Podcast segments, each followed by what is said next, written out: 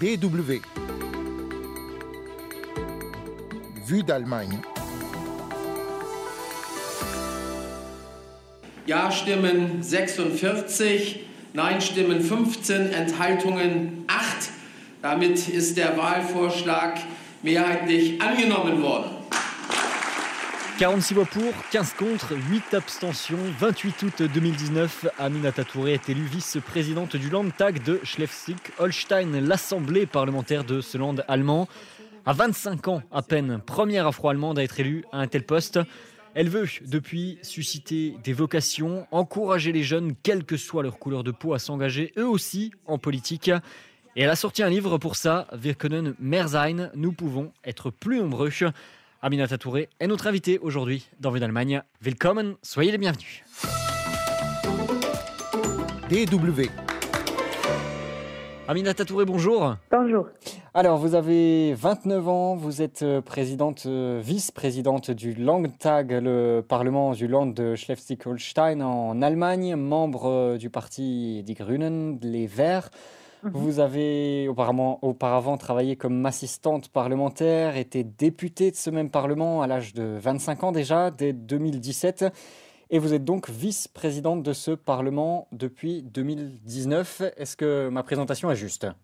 Oui, c'est juste. Je suis députée depuis euh, euh, 2017 et vice-présidente depuis 2019, ça c'est vrai. Parfait, parfait. Alors vous avez publié, ça remonte un petit peu déjà, euh, mais vous êtes euh, très demandé. On n'a pas eu l'occasion de parler de ce livre encore avec euh, vous euh, dans cette, euh, dans cette émission. Le livre Wir können mehr sein.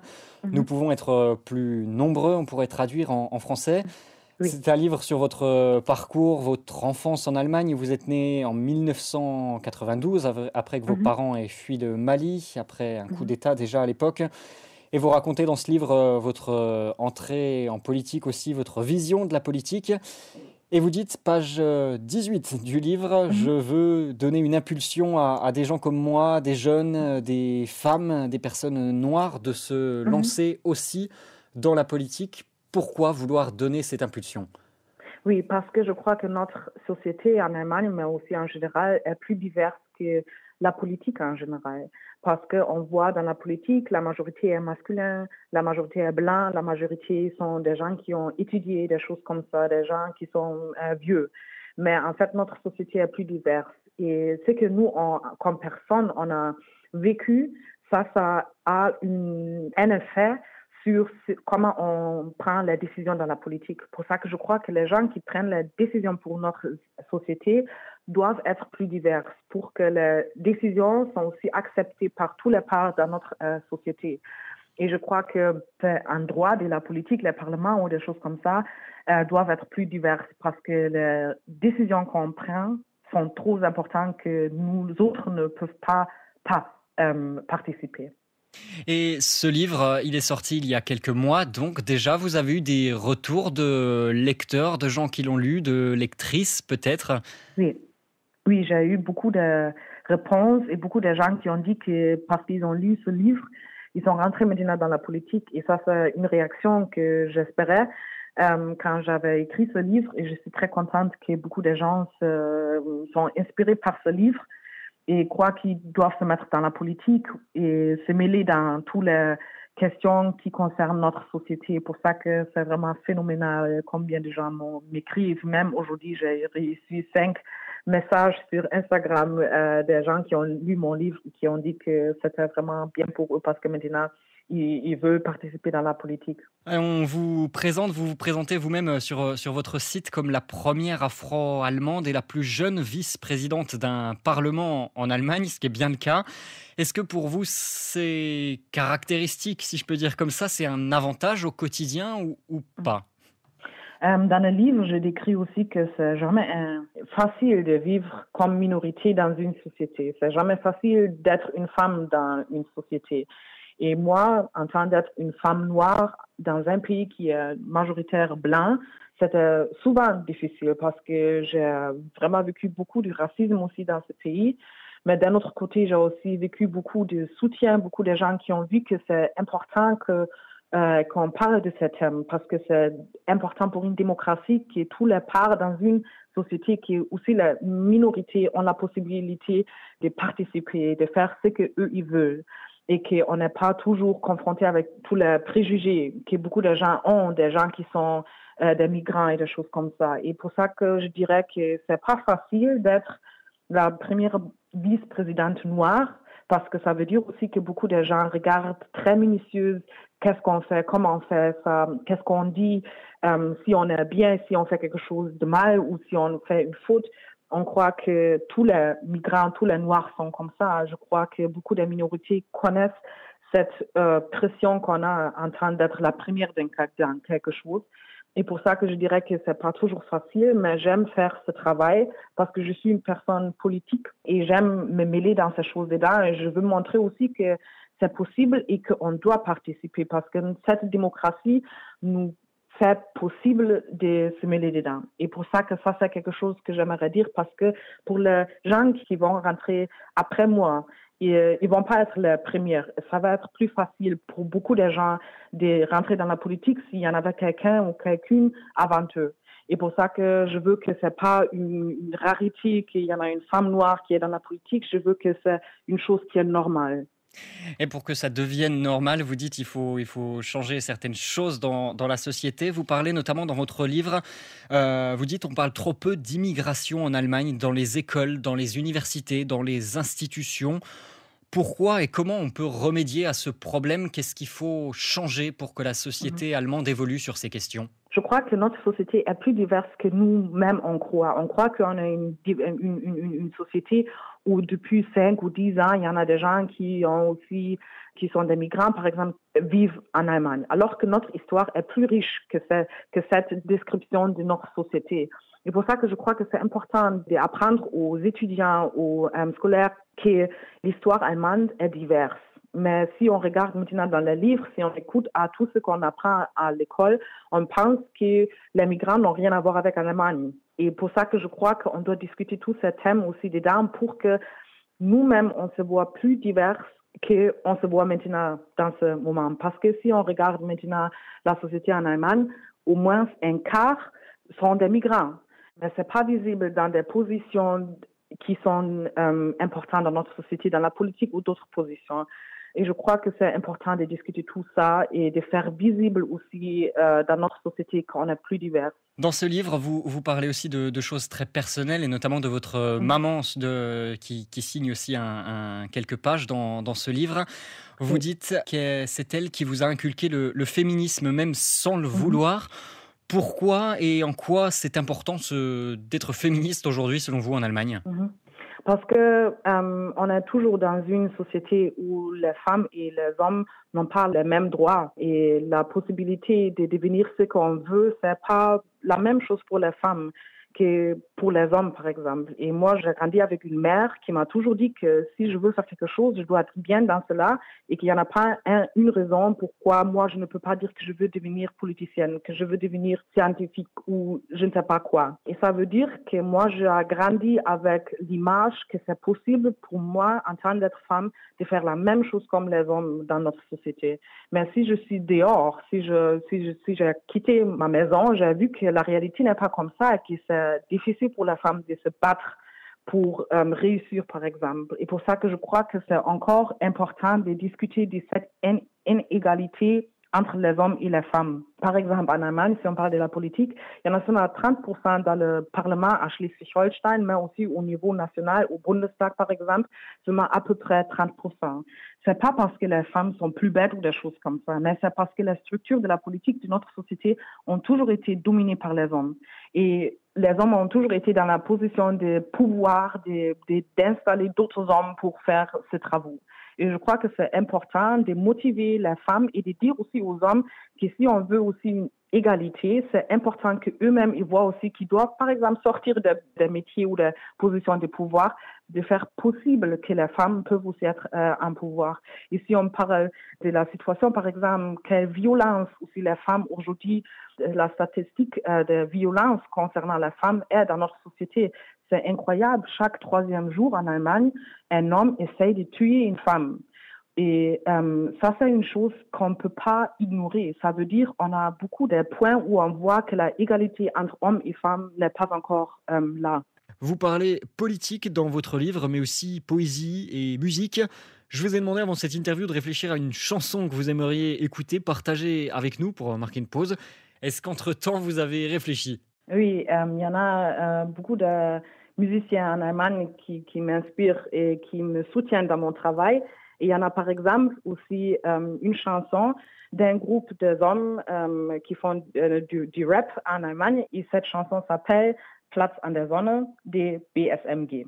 Eh bien, ça tombe bien, on a ça dans notre bibliothèque et on écoute maintenant.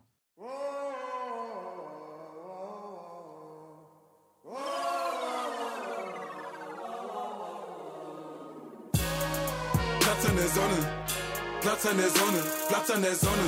Puste die Wolken beiseite, ich suche mir heute mein Platz an der Sonne, Platz an der Sonne, Platz an der Sonne, Platz an der Sonne.